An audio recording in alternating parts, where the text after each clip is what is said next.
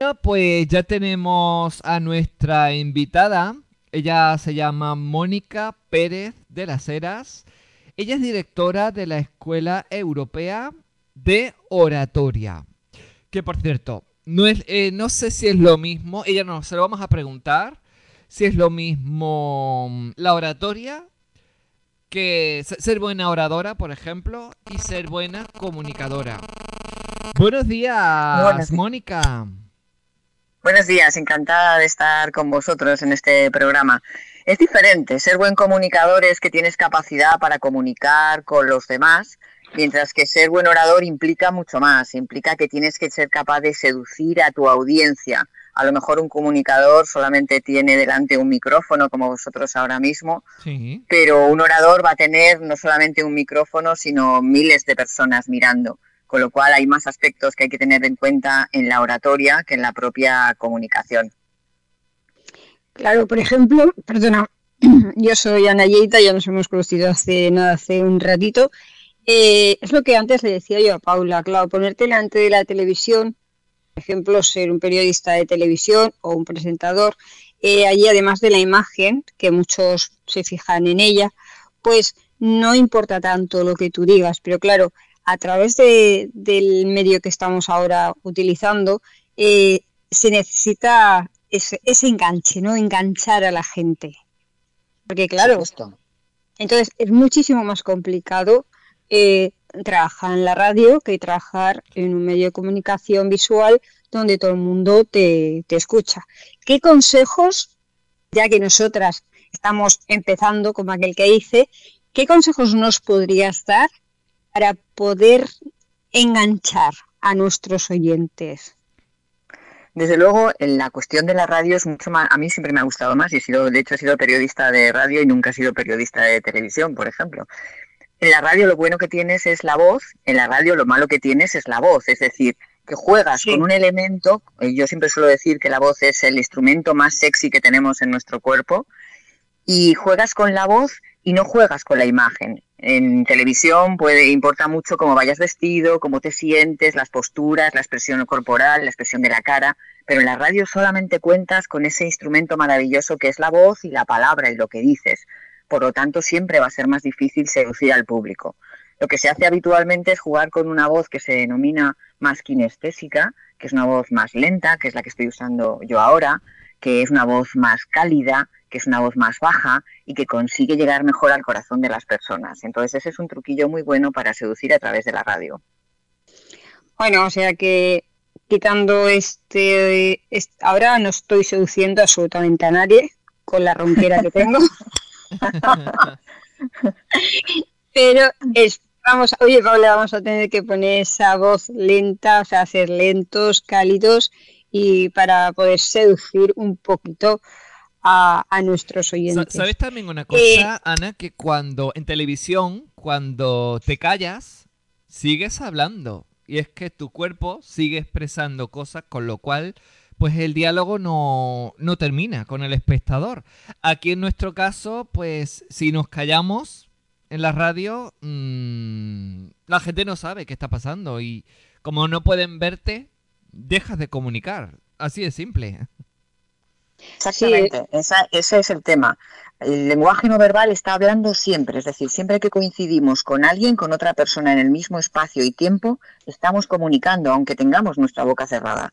Sin embargo, en la radio, un silencio, que la verdad es que en oratoria los silencios son prodigiosos y merecen muchísimo la pena, puede llevar al, oyente a pensar qué ha pasado, hay alguna circunstancia, se ha caído el micrófono, ha ocurrido algo, etcétera. Con lo cual, por eso la comunicación no verbal en, en, televisión o cuando estamos viendo a un orador dando una conferencia es muy importante. Yo pregunto muchas veces a mis alumnos, ¿tú sabes lo que hacen tus pies cuando hablas en público? Si no lo sabes, no eres buen orador. Ah. Anda. ¿Y pues por qué? que tenemos que detener? ¿Y qué tienen que hacer nuestros pies? Claro, nuestros pies tienen que hacer, como todo el resto de nuestro cuerpo, lo que nosotros le digamos conscientemente.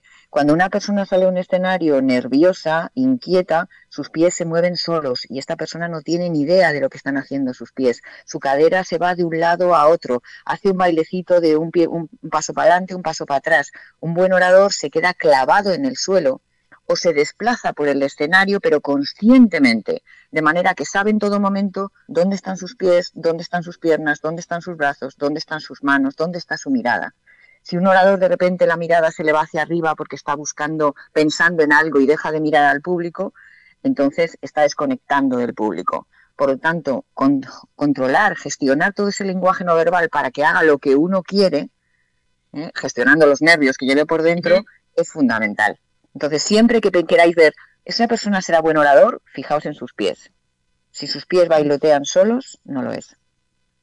Muy mm. bien, oye, yo me la apunto esto ¿eh? de los pies. Vamos a mirar los pies. Vamos a mirar los pies de yo, todo el mundo. Yo que soy Claro, yo, pues fíjate, es curioso, por, eso no soy yo buena oradora, porque yo no puedo tener los pies quietos. claro, pero son los nervios, los nervios, la inquietud que lleves por dentro, las que hacen que, que tus pies se muevan sin tú quererlo. Entonces, claro, eso no puede ser. Un orador puede hacer lo que quiera en un escenario, puede hacer lo que quiera con su cuerpo, me refiero, pero tiene que ser él el que le dé la orden de que lo haga. Si el cuerpo va por libre, está mostrando lo que el orador lleva. Es como cuando alguien lleva un bolígrafo en las manos y le vemos que está todo el rato acariciando el bolígrafo. Esto se ve mucho en los tertulianos, incluso en los periodistas de televisión, que están con el bolígrafo en las manos dando vueltas. Ese no es un buen orador, porque necesita, primero necesita tener algo en las manos, que no es necesario, las manos tienen que estar vacías. Y por otro lado, está acariciando el bolígrafo para quitarse los nervios que lleva por dentro. El ser humano cuando está nervioso se acaricia. Y el, el, hablar, por ejemplo, yo hablo con todo mi cuerpo. yo, Paula que me conoce. Sí. Eh, Lo que pasa es que ahora no podemos ver tu cuerpo. No podemos ver cuando te expresas con el cuerpo. Claro. Ahora no, no podéis ver, pero yo, por ejemplo, hablando en una reunión normal, yo hablo con las manos, con los ojos, eh, hablo, hablo con todo. Eso no sé si a la hora de yo, por ejemplo, dar Mm, una conferencia, ¿estaría bien o estaría mal? Está bien siempre que tú seas quien, o sea, tú sabes lo que está haciendo tu cuerpo. Si, tú, si, si, tus manos están moviendo y tú no tienes ni idea de lo que están haciendo, a lo mejor están haciendo eh, gestos equivocados. Por ejemplo, gestos distractores como son el tocarse el pelo, tocarse la nariz, llevarse ahora la mano a la mascarilla, que es muy habitual. Entonces, todos esos gestos distractores no los debes hacer. Entonces, si tú no sabes lo que hacen tus manos, entonces sí, sí, lo tienes que corregir.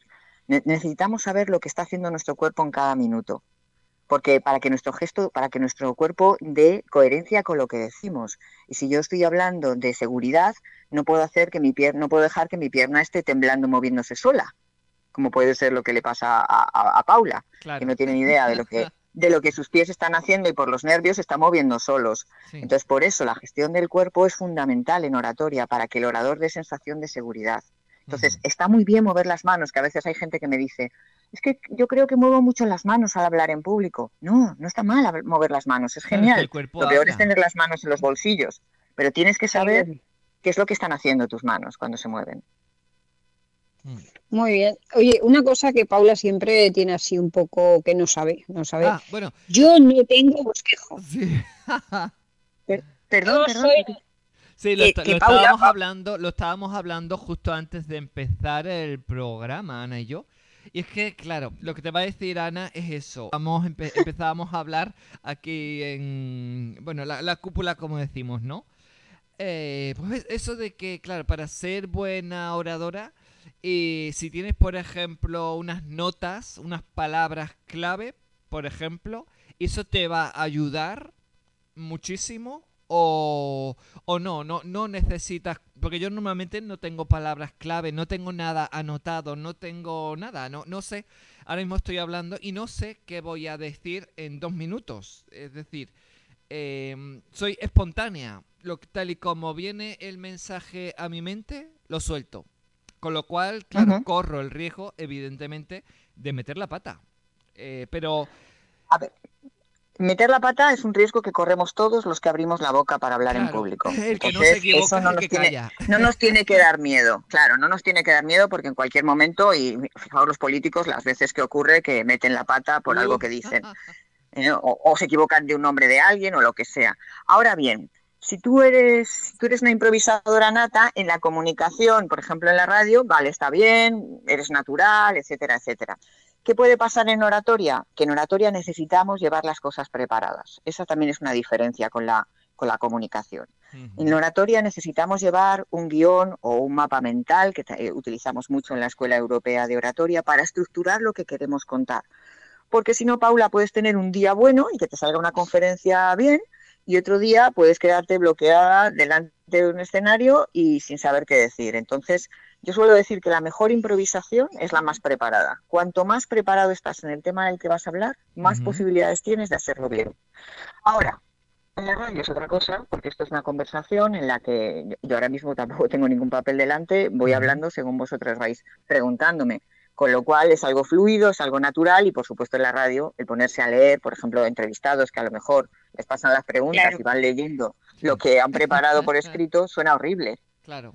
Pero esa es la diferencia entre la comunicación y la oratoria. En oratoria, cuanto más preparados estemos y más lo hayamos ensayado y preparado, mejor. Aunque luego salgamos sin ningún papel, ¿eh? Sí, a veces no hace falta tenerlo todo escrito, simplemente, pues como tú bien has dicho, eh, preparar una preparación de antemano, que eso siempre es bueno, y luego pues llevar un pequeño bosquejo, ¿no? Para decir, para, no, porque a veces aquí en, en, la radio y en el programa nos pasa que igual nos ponemos a hablar de cocina como luego nos ponemos a hablar del COVID. Y yo pienso que, que no, que eso lo tenemos que mejorar, o sea, que hay que seguir un esquema, un esquema, mmm, bueno, donde aunque tengamos unos pequeños digo que siempre que unos pequeños eh, apuntes para no desviarnos, porque si no siempre estamos, pues eso, de África a China, de China a África. No sé si, si me explico. Nos, nos, nos, vamos enseguida del tema y entonces eh, yo creo que un bosquejo con unas pocas palabras ahí y tú de vez en cuando echar un ojo al bosquejo y decir, que me estoy yendo, que me estoy yendo, que esto no es lo que yo quiero transmitir Mm, ¿estaría bien o estaría...? Sí, por mm. supuesto. O sea, en el caso, por ejemplo, de la radio, el tener un esquema que además lo puedes tener delante y, nadie lo ve y le vas echando un vistazo. Yo no soy partidaria de que, de que todo se tenga por escrito y que tengas que ir leyendo el guion y haciendo el comentario o lo que sea de lo que vas a decir a continuación, pero sí, por supuesto, tener una estructura. Tampoco recomiendo que cuando alguien va a hacer una presentación en público haya escrito todo. Solamente deberíamos escribir cuando vamos a dar un discurso protocolario, que los discursos es lo único que en oratoria se puede leer. Por ejemplo, si te entregan un premio y entonces quieres hacer un discurso bonito en el que menciones a todas las personas que te han ayudado en tu vida, etcétera, ese tipo de cosas. Pero si no, eh, cuando alguien va a preparar una presentación de PowerPoint, por favor, que no escriba todo lo que va a decir, porque es que es distinta la escritura para hablar que la escritura para ser leído. Es decir, cuando alguien lee un artículo, un artículo, por ejemplo, o un libro, lleva un lenguaje mucho más complicado, frases más largas, etcétera. Cuando hablamos en público tenemos la posibilidad de repetir palabras. Tenemos la posibilidad de repetir palabras, porque le hacemos, así hacemos énfasis a lo que decimos. Por lo tanto, describirse todo es un error. Así que lo que estáis haciendo o lo que hacéis de hacer un esquema, hacer un guion y después hablar sobre ese tema, luego esto es una charla, es una conversación, genial. Bueno, eh, yo también te voy a, ah, te voy a hacer una pregunta. Eh, a mí, por ejemplo, me, me proponen eh, hablar sobre una enfermedad que yo tuve y es lo que lo mismo que te digo. Yo lo puedo tener muy esquematizado en la cabeza o puedo tener las cosas muy claras, pero claro, cuando tú te vas a presentar ante un auditorio para dar esa charla, primero creo que primero tienes que dar una introducción ¿no? de lo que vas a hablar y dejar como a los oyentes ahí un poquito eh, de estos temas se van a tratar y ellos que se queden pues un poco así con a ver de qué, cuáles son esos temas, ¿no? Luego está eh, lo que es la, la, síntesis, todo lo que hablas, ¿no? Y luego al final eh, recalcas los puntos más importantes o es lo que tú realmente crees que es más importante y con lo que realmente se tiene que quedar los oyentes. No sé si estoy equivocada o, debería ser así. Vas bien, pero te voy a añadir dos puntos interesantes. Y el primero es hacer un buen inicio. Cuando vamos a hacer una, una charla, necesitamos tener un buen inicio que capte la atención del público. Pensemos que la emoción más importante que debemos transmitir a nuestros oyentes siempre es la sorpresa.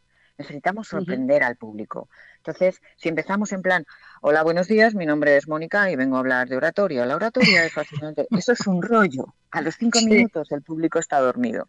Ahora, si yo salgo a un escenario y digo, para hablar bien en público hay que disfrutar pisando charcos. Cuando digo esa frase hago al público pensar y luego pregunto al público, ¿por qué creéis que digo esto? Y entonces busco respuestas del público. Y al final la conclusión la digo yo. Para hablar bien en público hay que disfrutar pisando charcos porque ¿quién pisa charcos y disfruta con ello? Los niños. Pues necesitamos sacar el niño que llevamos dentro. Y esto ya me sirve para captar la atención del público. Después hago mi charla como tú decías, haciendo una síntesis al final de lo que hemos dicho, etcétera, pero al final necesitamos una frase final que haga que el público aplauda. Una frase que les guste, que les enganche también y que digan, ¡joder, qué guay, qué bien! Por ejemplo, una frase que yo suelo utilizar como final, por si alguien también la quiere emplear, es una cita célebre de un autor que se llama Joseph O'Connor. Y la frase dice así, la atención es uno de los bienes más preciados de este mundo. La atención ni se compra ni se vende solo se presta. Muchas gracias por prestarme vuestra atención. Y la gente aplaude. Oye, pues está muy bien. Pues nos la eh, apuntamos, Mónica. Esa nos la apuntamos. Porque, ¿sabes qué, pasa? ¿sabes qué, pasa? Mónica? Que yo siempre en este programa, mm, cuando Paula me lo propuso, fue el de acabar con una frase. Una frase que, algunos te dicen, es que me siento identificado. Bueno, pues eso es lo que yo quiero, ¿no? Que la gente se sienta identificada. Y, si no, pues que les haga pensar. Y oye, parece bien que hoy acabemos con esta frase tuya, si me la repites. No es tuya, ¿eh? Ojo con la autoría de las frases. que es verdad, que no es, una frase de un autor que se llama Joseph O'Connor. Sí. ¿Eh? Entonces, ¿la repetimos? Sí, repítemela que yo la copio y luego seguimos. La atención la atención es, uno de los bienes más preciados de este mundo. La atención ni se compra ni se vende, solo se presta. Gracias por prestarme vuestra atención. Pues esta va a ser la nuestra frase del día de hoy. eh, sí. Fijaos, que a veces también, incluso en el teatro, eh, podemos ver algunos recursos como estos. Recuerdo hace, eh, bueno, antes de la pandemia, yendo al teatro, que salió un actor al escenario y dijo, por favor, no se olviden de encender sus móviles cuando salgan de la función. Fue una manera súper elegante, súper elegante decirle a la gente que apague los teléfonos. Uy, sí, qué bueno. Es verdad, porque a veces eh, para a veces nos enrollamos un montón para decir una cosa tan simple.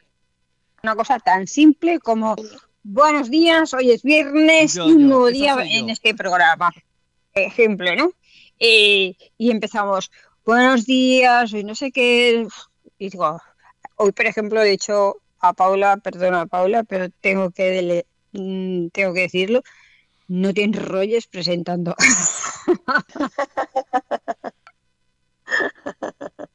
Es que sabes qué pasa, que también muchas veces utilizamos demasiadas palabras que, llevan a la gente al aburrimiento. Entonces, ¿Ah, saber concretar y saber qué es lo que decir exactamente es también es una cuestión de, de práctica y de habilidad que hay que ejercitar. La oratoria tiene mucho de practicar, pero conociendo la técnica. Porque si no, si tú vas a practicar cualquier deporte, ¿verdad que no puedes jugar al pádel con un balón de fútbol y en una cancha de baloncesto? No, el pádel tiene sus normas. Pues la oratoria también tiene sus normas. Y si no las conoces, y por eso es lo que hacemos en la Escuela Europea de Oratoria, formar a profesionales para que sean capaces de hacerlo, te puedes pasar toda la vida hablando en público y toda la vida sin saber qué hacen tus pies, qué hacen tus piernas, cómo hacer un buen inicio, cómo hacer un buen final, etcétera. Oye, Mónica, una pregunta. Quiero que te mojes un poco. ¿Tú crees que tenemos eh, buenos oradores en España? No. Es bastante fácil la respuesta. No. No tenemos buenos políticos, si nos referimos a los políticos, no tenemos buenos políticos que sepan hablar en público bien. ¿Por qué? Primero porque yo tengo en clase, yo tengo en clase alcaldes, concejales, bastantes políticos, digamos, eh, menores que han llegado a la política, gente está comprometida con su pueblo, con su, eh, con su pequeña localidad y que tienen ilusión por aprender y se dan cuenta de sus carencias, tienen la suficiente humildad para decidir prepararse.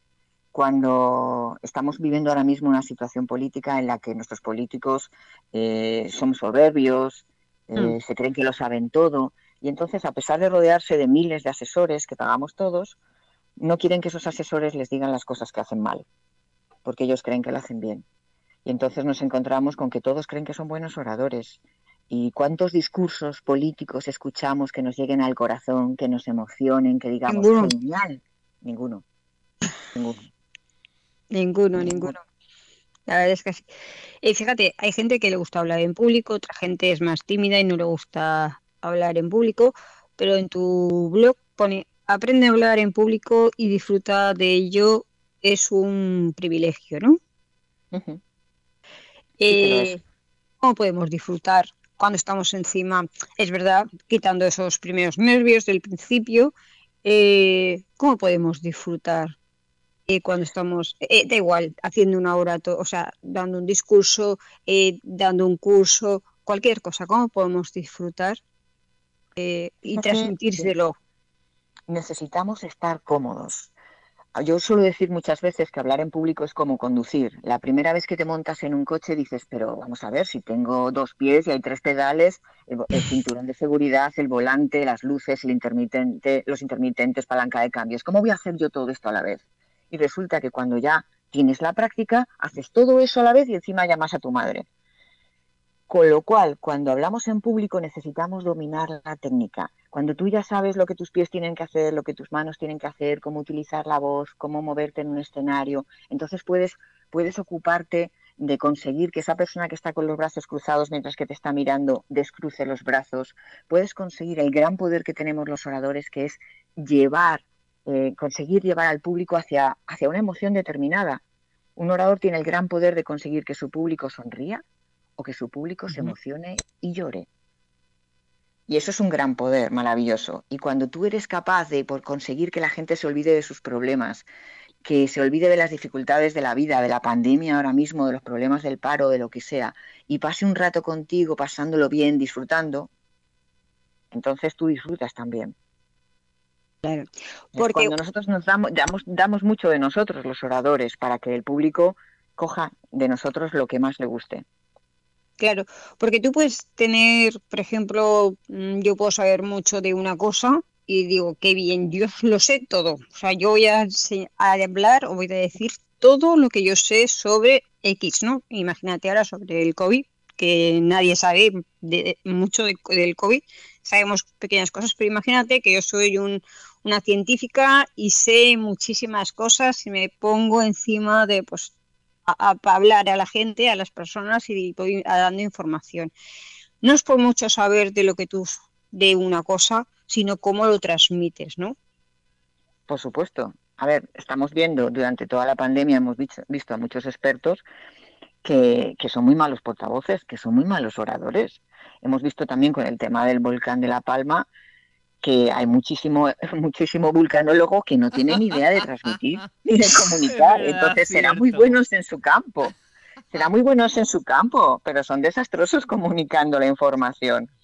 Con lo cual, eh, incluso hay catedráticos de la universidad que es que saben muchísimo sobre este tema, o yo doy muchas clases a médicos que son auténticas autoridades en sus, en sus cuestiones, pero si no lo saben transmitir, ¿de qué sirve? Con lo cual, por eso en el 89% de las profesiones se necesita saber hablar en público. Y lo necesitan abogados, pero también profesores y policías y jueces y de todo. Entonces hay que ponerse las pilas y decir, esto no me lo han enseñado de pequeño, en España no se aprende a hablar en público en el colegio, ni en el instituto, ni en las universidades, ni en ninguna universidad, ninguna carrera. Me tengo que poner las pilas y por eso tengo que ir a la Escuela Europea de Oratoria para aprender. Dentro de esta escuela también dais psicología. Muy importante. Utilizamos herramientas de psicología como son la inteligencia emocional, que es fundamental para ser un buen orador, y la programación neurolingüística, herramientas que nos han venido de Estados Unidos y que nos ayudan a quitarnos también rollos de la cabeza, esas timideces, esas vergüenzas, ese sentido del ridículo. Y si me equivoco, pues no pasa nada. Si te equivocas, dices, perdón, me he equivocado. Como decíamos antes, quien nunca habla en público, nunca se equivoca. Claro. La programación neurolingüística, de hecho, yo diría que es una herramienta muy, pero que muy poderosa para la comunicación, ¿verdad? Eh, porque, Sí, porque por está bien sí. eh, tener un control sobre nuestras emociones, entender lo que estamos sintiendo cuando estamos hablando, cuando estamos expresando, pero sobre todo saber que cuando hablamos estamos comunicando, sí, pero también estamos convenciendo de alguna manera. Es decir, eh, mi, mi mensaje, el que estoy dando ahora, po- por ejemplo, no está llegando a nadie, seguro. Porque como no estoy siendo directa, como no estoy siendo directa, mi mensaje no, no está llegando a nadie.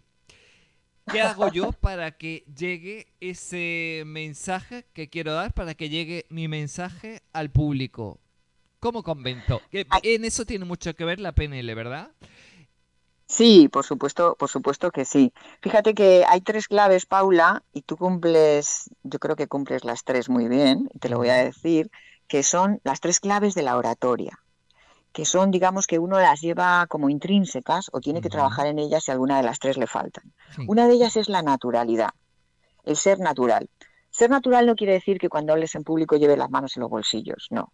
Eso, eso es una falta de respeto porque el público no sabe qué están haciendo tus manos ahí.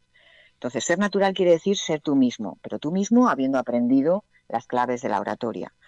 Por otra, la segunda de las claves es la humildad, no creer que sabes todo sobre nada, porque no hay nadie que sepa todo sobre nada.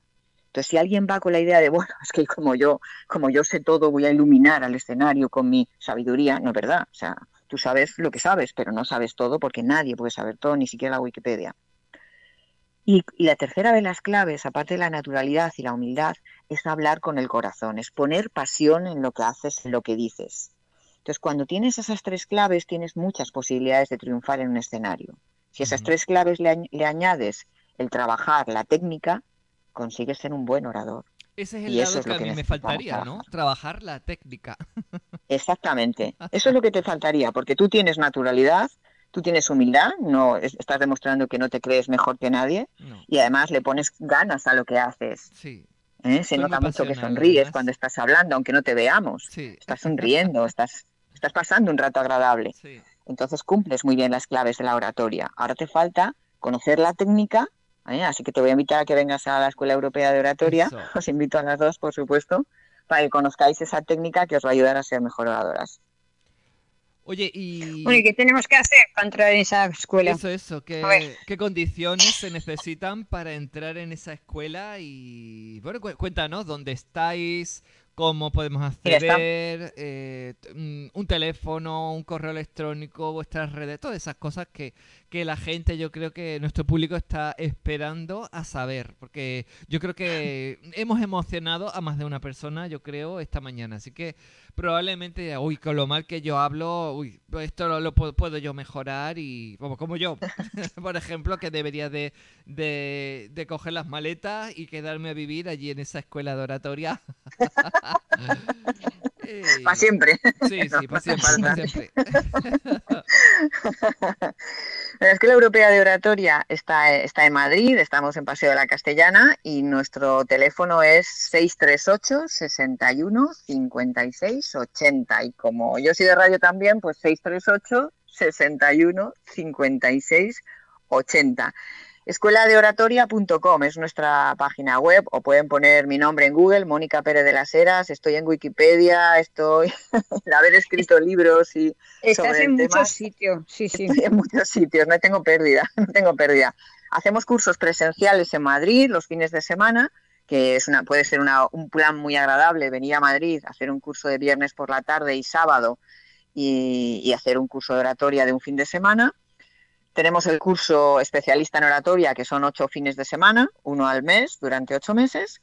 Y tenemos cursos online para alguien que diga, oye, no, pues yo ahora mismo no me apetece ir a trasladarme a Madrid, o vivo en la Conchinchina y no quiero ir a Madrid, y entonces puede hacer un curso online con nosotros que también va a aprender mucho porque hacemos cursos muy prácticos. Mm, cursos como lo que hemos estado haciendo, hablando. Lo que pasa que si estuviéramos a través de Zoom, pues yo os haría hacer ejercicios y os diría, eh, Paula, a ver esa pierna que se mueve sola. claro. Y claro, con todo lo que estamos viviendo ahora, mucha gente dirá, sí, sí, todo esto es muy bonito, porque es verdad, todo es muy bonito, pero con la crisis que hay ahora, está al alcance de todos los bolsillos, Mónica?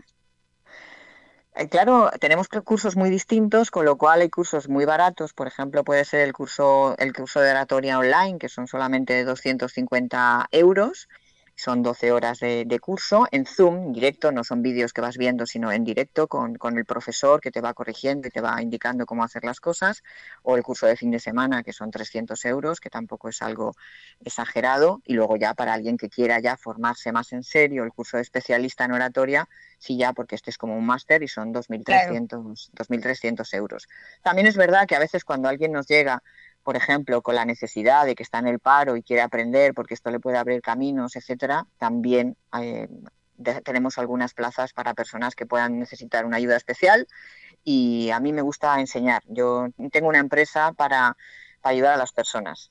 Para mí es muy fácil hablar en público porque llevo desde los 16 años hablando en público y cuando alguien me llega con la angustia de que sufre mucho cuando habla en público, mi corazón se ablanda muchísimo y digo, venga, tienes que venir a la escuela y vamos a hacer lo que sea para que puedas venir. Entonces, estamos también para aportar en esta vida para ayudar.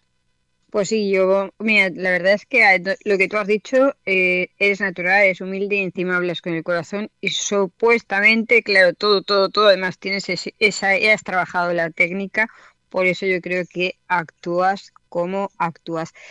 Antes has dicho que habías escrito libros y es verdad, porque claro, yo mm, no te conocía, o sea, me lo dijo Paula y, me, he tenido que hacer el trabajo de antes de entrevistar a una persona, lógicamente, y, he visto que eh, tienes muchos libros escritos, por ejemplo, escribe, escribe, habla y seduce. Ay, el poder de la seducción, seducir a través de las palabras. Claro, claro, claro, claro. Y de hecho, nos puede, ¿me podrías dar, por ejemplo, yo quiero seducir a mi público? Porque, claro, como soy una espantosa oradora, ¿cómo puedo yo seducir desde aquí, desde este micrófono, a mi público? Porque Ana tiene fans. No sé si lo sabes, pero Ana tiene fans. Yo no. ¿Cómo puedo yo, seducir al, al público? Seguro que sí. Paula, tú ya tienes un, ya, tú ya tienes un fan que soy yo. ¿Ah, sí? Claro, ya está. Porque es verdad que con esa simpatía que irradias, eh, fíjate que por supuesto no, no, sé cómo has conocido personalmente, pero esa simpatía que, que, irradias, eso comunica muy bien. Entonces, como decía antes, ¿no? Tienes esas claves de la oratoria que funcionan muy bien y eso sirve muy bien para seducir a nuestro público. Entonces, es el uso de esa voz kinestésica que comentábamos antes, en la que a veces hablamos más ligero y más rápido rápido y a veces hablamos más despacio y, tardamos más en decir las cosas, pero las decimos más bonito, con las que consiguen seducir esos buenos inicios y esos buenos finales, ese jugar con nuestro público de repente, hacerles una pregunta y esperar a ver qué dicen o hacer un juego con ellos, todo eso es lo que engancha y seduce a la gente. Por eso ese libro se llama Escribe, habla y seduce, porque para mí las palabras son muy importantes y yo no trato de convencer cuando hablo en público, porque convencer lleva dentro la palabra vencer y a mí no me apetece vencer a nadie. Prefiero seducir, que es mucho más bonito. Es seducir y que la gente coja de ti lo que quiera. No tiene por qué estar convencido de todo lo que le cuentas. Que tome lo que le guste y que deje lo que no le guste. Porque cada persona tiene su manera de pensar. Hay personas que... Y luego... Ah. No, no, habla, habla, Paula, habla. Sí, bueno, hay, personas que son, mm, por ejemplo, los políticos, ¿no? Que es eso, que, que, que, hay políticos que son como más creíbles o nos parecen más creíbles, ¿no? Por ese diálogo, esa forma de expresarse que tienen. Y otros, pues que dices, no, no, este nos está engañando aquí como a bobos. ¿Y mm, cómo podemos detectar esas cosas? Porque nuestra intuición es ¿Es suficiente con nuestra intuición o no? Hay, hay claves para decir, no, no, es que este hombre eh, nos está engañando por esto, por esto y por esto. No, no me refiero al gesto, el, típico gesto ese de llevarse la mano a la cara, a la nariz y tal, que dice, uy, está mintiendo. No, no, me refiero pues a, a, cuando está hablando, ¿no? Mm, ¿Qué, qué, qué cosas podemos, con qué palabras, qué, con qué podemos nosotros detectar que un político, cualquier persona, no está siendo sincera, ¿no? Yo, por ejemplo, soy directa y, bueno, yo creo que... no, y bueno, esa risa también que tengo, que, a veces también es una risa nerviosa, por cierto. Sí, claro que lo es. Sí, sí, sí, lo es. Lo es, esa, esa, esa risa nerviosa, pero bueno, que es muy, es muy agradable ¿eh? en, el caso de la comunicación. A ver, la verdad es que ahora mismo, como comentaba antes, tenemos una clase política bastante oculta. bastante de todo, ¿no? Porque para mí, hablábamos antes de la inteligencia emocional, para mí un buen orador es una persona que es capaz de escuchar a los demás, que es capaz de respetar a los demás, que es capaz de gestionar sus emociones para no decir una, una mala palabra, para no insultar, para no elevar el tono, etcétera, etcétera. Entonces, lo que estamos viendo en el Congreso de los Diputados en, los últimos, en los últimos años es bastante terrible, porque están dando un ejemplo horrible a la, a la población, ¿no? de mala educación, de falta de respeto. Entonces, para mí, un, buen orador tiene que ser una persona que tenga unos valores, en la que no, que no tengas, que no intentes engañar a nadie, que no intentes faltar a nadie, que no intentes ofender a nadie. Y claro, si pasamos por ese filtro a los políticos que tenemos hoy en día, yo creo que muy pocos, por no decir casi ninguno, por lo menos de los grandes, de los que están al, al mando de los grandes partidos, eh, pasaría ese filtro. Entonces, ¿qué ocurre? Que, chirrían por todos los lados porque no vemos que sean coherentes en lo que dicen. Y hoy dicen una cosa y mañana dicen la contraria. Entonces, no nos dan sensación de credibilidad. Y yo creo que hay un bastante des desapego por parte de la población, de la clase política actual, porque realmente no consiguen conectar con nosotros de una manera creíble, de una manera creíble. Entonces, el ser humano tiene tres tipos de lenguaje. El verbal, lo que dice por su boca, el paraverbal, lo que dice su voz, y el no verbal, lo que dice su cuerpo. Si esos tres tipos de lenguaje no son coherentes, no dicen lo mismo, nos chirría y no nos creemos, pierden credibilidad. Y cuando pasas por ese filtro a los políticos de hoy en día, vemos que muchas veces están impostando la voz, o no saben utilizar su lenguaje no verbal correctamente y por tanto nos chirría lo que nos dicen. Entonces, ese es un buen filtro para pasar a cualquier persona o cualquier político que queramos analizar desde el punto de vista de la oratoria. Mónica, no sé si estás de acuerdo conmigo, pero no pueden mm, expresarlo ni pueden transmitir nada cuando no son ellos lo que escriben, lo que realmente están leyendo o están dando, poniendo, ¿no? Porque todos los políticos, incluso me atrevo a decir, incluso el rey de España, eh, por ejemplo, este famoso discurso que tuvimos para Navidad, eh, no los escriben ellos, tienen a otras Pero personas eso es que... Eso es así. A ver, hay que tener en cuenta, una cosa es una presentación de PowerPoint o, o, una charla o una entrevista, por ejemplo, ¿no? donde un político no debería, una entrevista con un, en radio no debería llevar las cosas escritas, etcétera. Pero para hacer un discurso eh, se necesita tener unas cualidades. Un discurso es una obra de arte si se hace bien. Y recordemos discursos como, por ejemplo, el de John Fitzgerald Kennedy, de qué puede sí. hacer tu país por ti, que son discursos memorables y que son discursos que tienen que ser escritos por escritores de discursos, o logógrafos, que se llaman también, y que son profesionales de la escritura de discursos. Es normal que un político no escriba tres discursos o cinco discursos que tiene que dar a la semana. Es impensable. Primero, porque no puede no tener capacidad para escribir. Uh -huh. Y por otro lado, porque no tiene tiempo para escribir. Entonces es normal que haya personas, generalmente suelen ser periodistas, que estén preparados para escribir discursos. El problema está cuando esos discursos no se adaptan a la persona a la que lo, van a, a la que lo va a leer. Entonces, ¿qué ocurre con el discurso de Navidad del Rey? Pues es un discurso muy lejano, es un discurso muy superficial, muy vacío.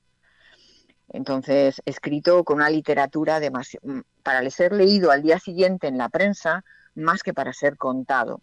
Entonces, el sí. problema es que en España no tenemos buenos escritores de discursos. Eh, escribe discursos cualquiera, cualquier abogado que esté alrededor o cualquier periodista, pero que no, haya está, no esté preparado para escribir discursos, hace el discurso de cualquier político. Y eso es un error. Cuando en Estados Unidos un escritor de discursos es un profesional que está preparado para ello, que ha hecho una profesión de escritura de discursos, con lo cual sabe cómo adaptar el discurso a la persona que habla. Pongo el ejemplo de Barack Obama. Mucha sí. gente cree que Obama no leía sus discursos, pero no es verdad. Claro que los leía, los leía con teleprompter, que es la mejor manera de, de leer un discurso.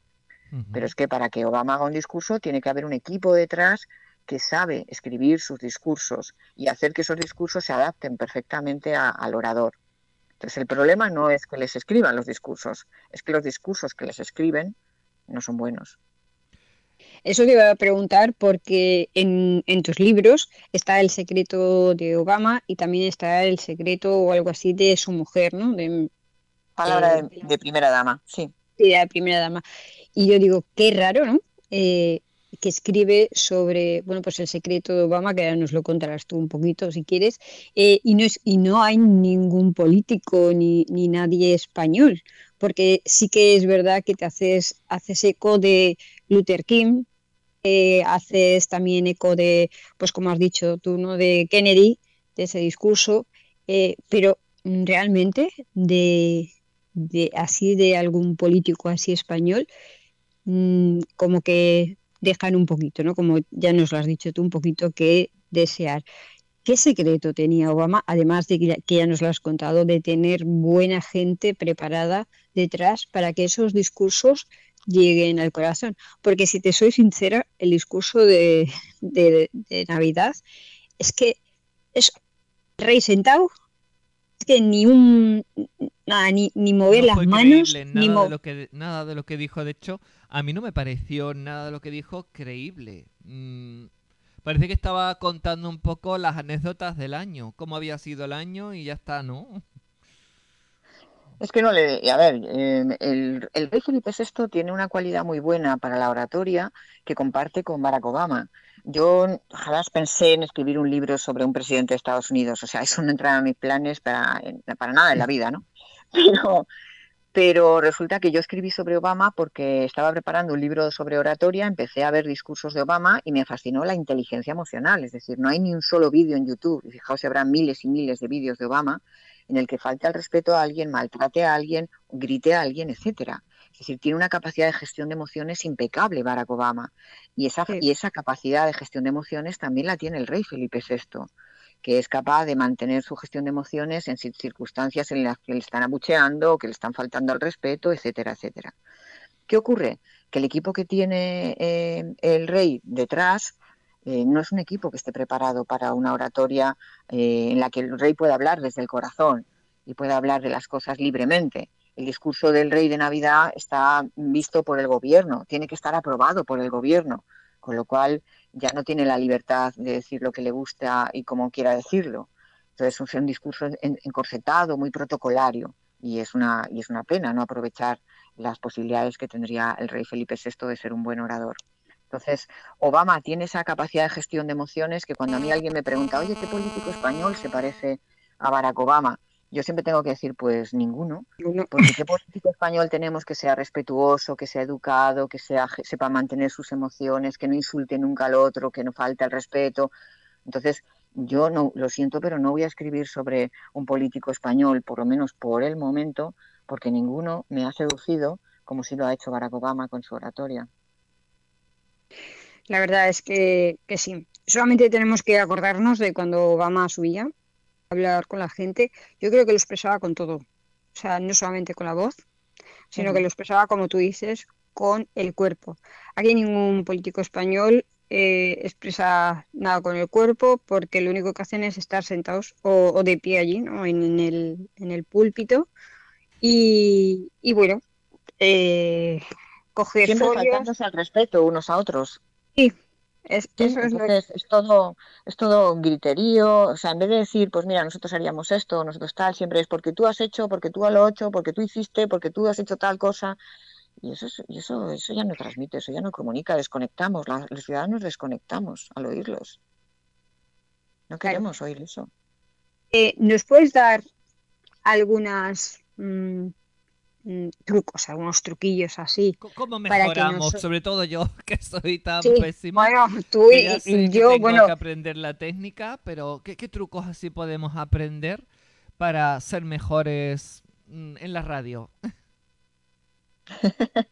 para seducir, para seducir, porque claro, el otro día me pregunta Paula, eh, no sé, algo de seducción, digo, bueno, yo no he seducido a nadie. y luego te llegan Claro, te llegan, te llegan a tus a tu Facebook y te dicen es que tienes una voz que, ah. que cautiva. Y tú dices, ah, es que a lo mejor sí seducís, ¿no? Es que yo creo que sois un poco duros con vosotros mismos. ¿Ah, sí? Ah. ¿Eh? A lo mejor, sí que seducís, porque tenéis audiencia o estamos hablando los tres solos. No, tenemos, tenemos, tenemos audiencia, audiencia sí, que es verdad que, tenemos audiencia. Entonces, uno de los problemas que tenemos muchas veces en España para hablar en público es que confiamos poco en nosotros o que somos nuestros peores críticos.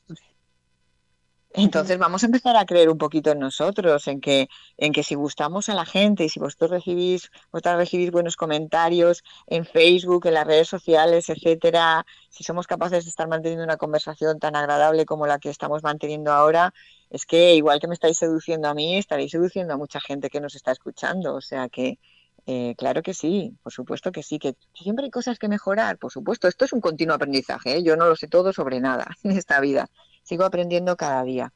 Pero bueno, esa humildad que vosotras tenéis es maravillosa para la oratoria, pero también sin que caigamos en el, en, el derrotismo de decir, no, es que yo no lo puedo hacer, es que yo no voy a ser capaz, es que yo no tal, es que yo... Claro que sí, claro que sí, por supuesto que sí.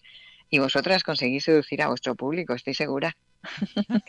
Mira, Paula te ha dicho que hay, ella ha hecho teatro, ella ha hecho, bueno, más cosas donde se ha podido expresar o, ha podido trabajar un poquito más esto, pero imagínate a yo Era muy introvertida, Mónica. Yo era una persona, yo, era una persona muy introvertida.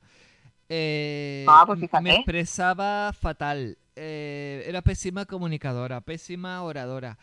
Pero, de hecho, bueno, eh, toda la timidez que yo tenía, todo eso, fue desapareciendo a medida en que fui haciendo teatro, improvisación. Me ayudó muchísimo la improvisación. Fue una herramienta muy poderosa, como yo las llamo. Y, bueno, luego también el, el, hecho, por ejemplo, ahora, de cuando empecé con esto de las radios, ponerme delante de un micrófono, oye, ese poder, no sé si te pasa a ti, porque, eh, claro, ponerte delante de un micrófono Así, para alguien que le ponen un micrófono por primera vez, puede ser como, hostias, me acaban de poner una pistola en la cabeza, ¿no?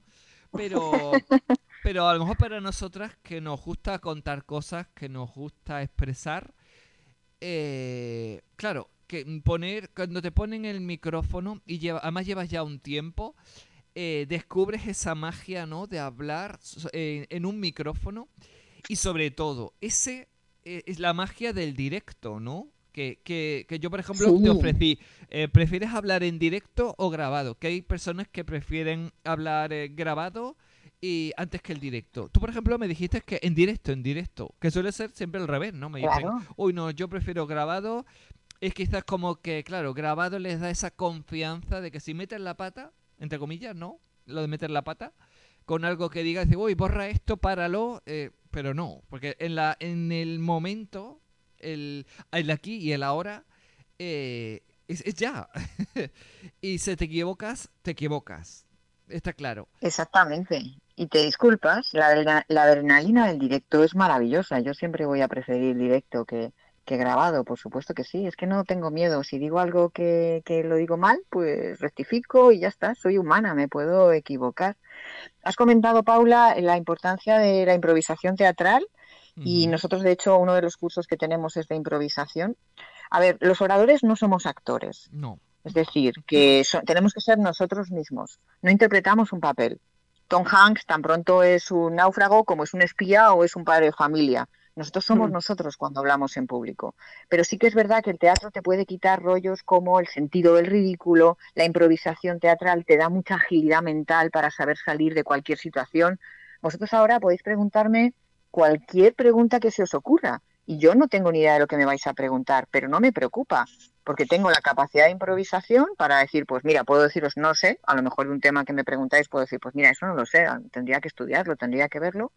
O voy a saber capaz, voy a ser capaz con a través de la creatividad o de la imaginación o de mi experiencia de poder contestar. Entonces voy con seguridad sin saber lo que me vais a preguntar. Yo nunca pido las preguntas por adelantado en una entrevista y además no quiero que me las den. O sea, no, no quiero saberlas, prefiero sorprenderme con lo que me preguntáis. Entonces eso se consigue a base de improvisación y la improvisación teatral ayuda mucho a eso, a tener agilidad mental. Eh, yo estoy en TikTok desde el año pasado, con 490.000 seguidores en TikTok, hablando de oratoria. Y uno de los ejercicios que hacemos en los lives que voy haciendo cada cierto tiempo es improvisar con el público. Es decir, decimos tres palabras y la gente tiene que escribir una frase con esas tres palabras o con cuatro palabras y la gente tiene que hacerlo lo más rápidamente posible, escribir una frase eh, que yo voy leyendo en los comentarios de, palabras que van surgiendo. Y esto te hace tener cada vez más agilidad mental que te va a ayudar después a contestar preguntas cuando estés delante de un público o cuando estés en una entrevista. Claro, es lo que yo te estaba comentando. Eh, Paula, por ejemplo, ha hecho teatro, que ha podido coger un poquito, pues de eso, ¿no? Lo que tú sabes, de la creatividad a la hora de hablar. Yo realmente cuando Paula me dijo, venga, vamos a ponernos delante de un micrófono y vamos a hacer un programa y encima lleva un programa, claro. Y yo dije, pero Paula, si es que yo no tengo ni idea. O sea, claro, para mí esto es nuevo. Yo sí, a ver, tú dame un micrófono, yo te canto, yo te hago lo que quieras, porque eso sí que es verdad que yo no tengo ninguna, ninguna vergüenza. Pero claro, eh, no es lo mismo subir en el escenario y cantar y pasártelo bien que poder comunicar o poder transmitir algo. Entonces, mm, bueno, pues yo dije, bueno, pues vamos a arriesgarnos, ¿no? O sea, vamos a, probar. Y, bueno, lo único que yo puedo, es, o sea, sobre mí es mi naturalidad, que como bien Paula sabe, soy 100% natural. Eh, cuando se me hincha esta vena que digo yo, la sangre esta aragonesa que tengo, pues mis oyentes ya me conocen, porque es verdad que hay cosas que no me gustan y lo siento, lo tengo que decir en público, porque como me decían, no te puedes morder la lengua, no porque me voy a envenenar y no quiero envenenarme, no me quiero morir todavía. Eh, humildad, yo creo que puedo tener, pero sobre todo lo que trato de transmitir a mis oyentes es que sientan y que sean ellos mismos. Ese fue el lema de mi programa. Eh, vivir de una forma que realmente queramos. Claro, con todo lo que nos ponen aquí, pero realmente ser felices buscando dentro de nosotros y, haciendo lo que realmente nos gusta.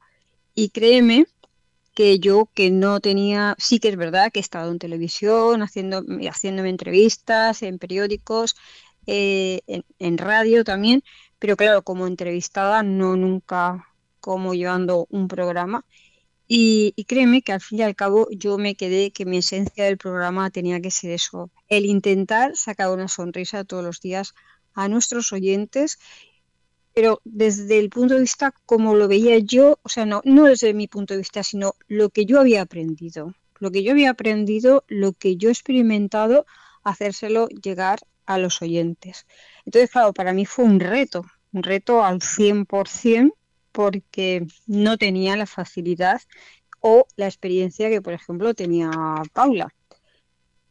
Entonces, mm, ¿sigo en la misma rutina o ¿qué, truco me darías? Pues si tengo que mejorar, que, lógicamente tengo que mejorar muchas cosas, sobre todo cuando se me enciende esa sangre aragonesa que yo llevo. Hay cosas que no, que no me gustan. No, no me gusta criticar, como bien sabes, y creo que te habrá dicho Paula, no hablamos de política, no hablamos de religión, no hablamos nada, pero hay cosas que de verdad que te molestan. Lo que está diciendo, sobre todo, pues en, ahora lo que está pasando, como tú has dicho. Claro, y yo creo que además es que tenemos una responsabilidad al, ser comunicadores, tenemos una responsabilidad también de dar de nuestra opinión, siempre sin ofender, porque en esta vida cada persona puede tener su manera de ver las cosas. Pero si tú sientes algo y no lo cuentas y te reprimes, ¿de qué sirve? Em, nosotros contamos nuestra opinión sobre algún tema. Yo no suelo hablar sobre política, como veis hablo de oratoria y de oratoria hablo muy tranquilamente. Mis ideas políticas me las quedo para mí pero esto, está, esto es parte de la naturalidad. Si un orador no siente, no puede hacer sentir a su público. Entonces, si tú lo que sientes lo estás transmitiendo a tu público, aquellas personas que conecten contigo van a seguir escuchándote y aquellas personas a las que les chirríe lo que tú cuentas se irán a otra emisora y escucharán otras cosas. ¿no? Entonces, está bien que lo que nosotros, si fuéramos oradores fríos, que no contáramos nada, que, no, que sintiéramos, ¿de qué serviría? Así no enganchamos a la gente. Ese es uno, antes comentábamos eh, sobre, hablábamos sobre el discurso del rey Felipe VI. El problema es que no sentimos lo que, lo que está sintiendo el rey cuando nos está hablando. Entonces no nos transmite sentimientos, no nos transmite emociones. Ese es el problema de una oratoria más superficial. Entonces, si nosotros estamos como comunicadores transmitiendo nuestras emociones y haciendo al público sentir, y lo que has dicho es maravilloso, conseguir que sacar a la gente una sonrisa, es espléndido yo tengo una frase que acuñé en uno de mis libros y que me gusta mucho, que dice que nadie tenga el poder de robarte tu sonrisa, porque creo que la sonrisa es el escaparate de nuestro estado de ánimo. Y siempre que un orador está consiguiendo la sonrisa de un público o está consiguiendo que se entristezca al público porque le quiere concienciar sobre violencia de género, sobre terrorismo, sobre la situación de, los afectados por el volcán de La Palma, etcétera, sobre tantos temas, entonces eh, les estamos haciendo sentir. Y cuando lleguen a su casa y digan, oh, pues hoy he escuchado un programa de radio espléndido donde me han hecho sentir sobre este tema, o he escuchado una conferencia donde me han concienciado sobre este tema, es que habremos dejado huella en esas personas. Y yo creo que como comunicadores, como oradores, dejar huella es lo más importante. Pues yo creo que estoy contigo, que lo importante es mm, no lo que tanto lo que digamos, sino que se queden con lo esencial, con lo que realmente nosotros también queremos que se queden y sobre todo, pues eso, que hoy salgan, tengan un día malo y puedan reírse con lo que nosotras podemos decir o sean les, les lleguemos al corazón y durante el día pues estén dando vueltas a lo mejor a eso que queremos transmitir por, por, cualquier cosa, ¿no? O sea, por ya bien sea pues que hablamos de violencia de género, hablamos de, del bullying, hablamos de cualquier otra cosa, pues hagamos un poquito reflexionar también a nuestros oyentes, que eso es importante. No solamente el que nos escuchen y ya está, sino que lo que transmitamos eh, les llegue y bueno, pues les dé para pensar y si tienen que llorar, pues que lloren. Yo también he llorado a veces en directo y no ha pasado absolutamente nada, porque soy humana. Así que claro, exactamente, exactamente, exactamente. entonces yo prefiero eh, que lloren conmigo a no, pues lo siento mucho, pero yo soy muy clara y a mí me echan el día de Navidad una jarra con hielo y yo creo que no me siento tan fría como con el discurso nuestro rey. Bueno, a ver si le conseguimos mejores, a ver si le conseguimos mejores colaboradores. Oye, pues mira, si nos está viendo alguien, pues eso es lo que tendríamos que hacer, que vayan a tu escuela de oratoria. me lo has quitado de la boca, Ana. Eh, que contraten a Mónica. Eh, que vamos, sí, sí, que además también hacemos entrenamientos personalizados, o sea ah, que. entonces. pues yo, creo que. espera. Toda la cúpula de todo este sistema llamado político, eh, de verdad, guarda unas cuantas plazas porque yo creo que todos tienen que pasar por, por esa escuela para que por lo menos empaticen un poco con los ciudadanos. Claro que sí. Muy importantísima esa palabra que acabas de decir, empatía. ¿eh? Ser capaz de ponernos en la piel de los demás. Y hay muchas personas que lo están pasando mal en este país por el COVID, por el paro, por circunstancias eh, preocupantes que tenemos ahora mismo y que pocas veces nuestros políticos empatizan, aunque últimamente oímos hablar a veces de empatía y en su boca no parece real. Así que cuidado con eso. Es verdad. Es verdad. Es que mucha gente sabe, sabe lo que significa la empatía, estudia las habilidades sociales. también se aprende. Pero, pero, es como un lorito, ¿no? O al loro le puedes enseñar a decir todos los días buenos días, buenos días, buenos días, y el loro va a decir buenos días, pero realmente no te los va a transmitir como cuando tú dices buenos días, queridos oyentes, gracias por estar aquí. Pues el loro no lo va a poder decir de la misma manera porque el loro repite. Pues bueno, pues hay gente pues que sí que sabe lo que es la empatía, habilidades sociales, pero simplemente eso sabe lo que es y o intenta ponerse en el lugar del otro, pero él es muy difícil porque es imposible, nunca lo ha puesto en práctica. Entonces, otra de las cosas que yo pienso que además de ser un buen orador, eh, tienes que ser humano o sensibilizarte con las personas que tienes creo que un buen orador es también una buena persona, porque es una persona que se está trabajando a sí misma y para eso la inteligencia emocional nos ayuda. Y un orador que tiene unos valores, unos valores de respeto, unos valores de educación, unos valores de, de querer transmitir a las personas aquello que las personas necesitan. No, ah, voy a contar esto porque a mí es lo que me gusta contar, sino voy a ver qué puedo, que quiero analizar a mi público para saber qué es lo que necesitan y darles aquello que necesitan. Cuando hablamos en público, cuando vosotros estáis haciendo, vosotros estáis haciendo un programa de radio, lo que estáis haciendo es dar un servicio público. Entonces, un servicio público que ayude a los demás para algo. Y por eso la gente se engancha y por eso a la gente la seducimos, porque estamos dándoles lo que necesitan. Y yo creo que en la actualidad los políticos que tenemos no están dándonos lo que necesitamos. Y es empatía. Claro. Bueno, Paula, no sé si tienes algo más que preguntar. Bueno, darle las gracias por que me ha ayudado muchísimo, mm, Mónica, me, me, has ayudado muchísimo, me has aclarado muchas dudas que yo tenía acerca de esa forma de comunicarme. Y bueno, me, hace, esta entrevista me hace pensar en que puedo ser mejor, que puedo mejorar y es gracias a ti. Así que bueno, ojalá que se llenen esas clases con muchísimas personas, que tengas muchos alumnos y que, bueno, que sigáis creciendo, que sigáis mm, abriendo escuelas yo no ya la de Madrid, sino que habráis, por ejemplo, una aquí en Andalucía que nos haría mucha falta. Cada uno tira para su tierra, Mónica, eso... Lo bueno de nuestros cursos es que viene gente de toda España. Y siempre, mira, hace poco, hace poco he tenido un alumno del EPE que, se trabaja en una, en una, inmobiliaria, por ejemplo, y tenemos alumnos de Cataluña y de Valencia y se juntan personas de toda España con distintas ideologías políticas, con distintos intereses, pero al final con un objetivo común que es aprender a hablar en público mejor. Y entonces ahí no hay, problemas de, de religión, de política ni de ideología, sino que nos une algo que es querer transmitir a los demás mejor. Ah, me lo he pasado genial, ha sido un programa precioso. Os doy las gracias a las dos, ha sido un placer estar con vosotras y cualquier persona que quiera contactar con nosotros en escueladeoratoria.com lo puede hacer. Así que gracias por hacerme pasar este rato tan agradable. Gracias, Mónica. la felicidad, ¿eh? Sí, gracias, Mónica, porque, bueno, ahora una de estas eh, que me ha venido así a mí a la mente, como Paula me conoce, estas cosas mías que me vienen y, y las suelto tenemos mejores monólogos, o sea, gente que hace monólogos que periodistas, que políticos. Sí, sí, sí, sí, sí, por supuesto que sí.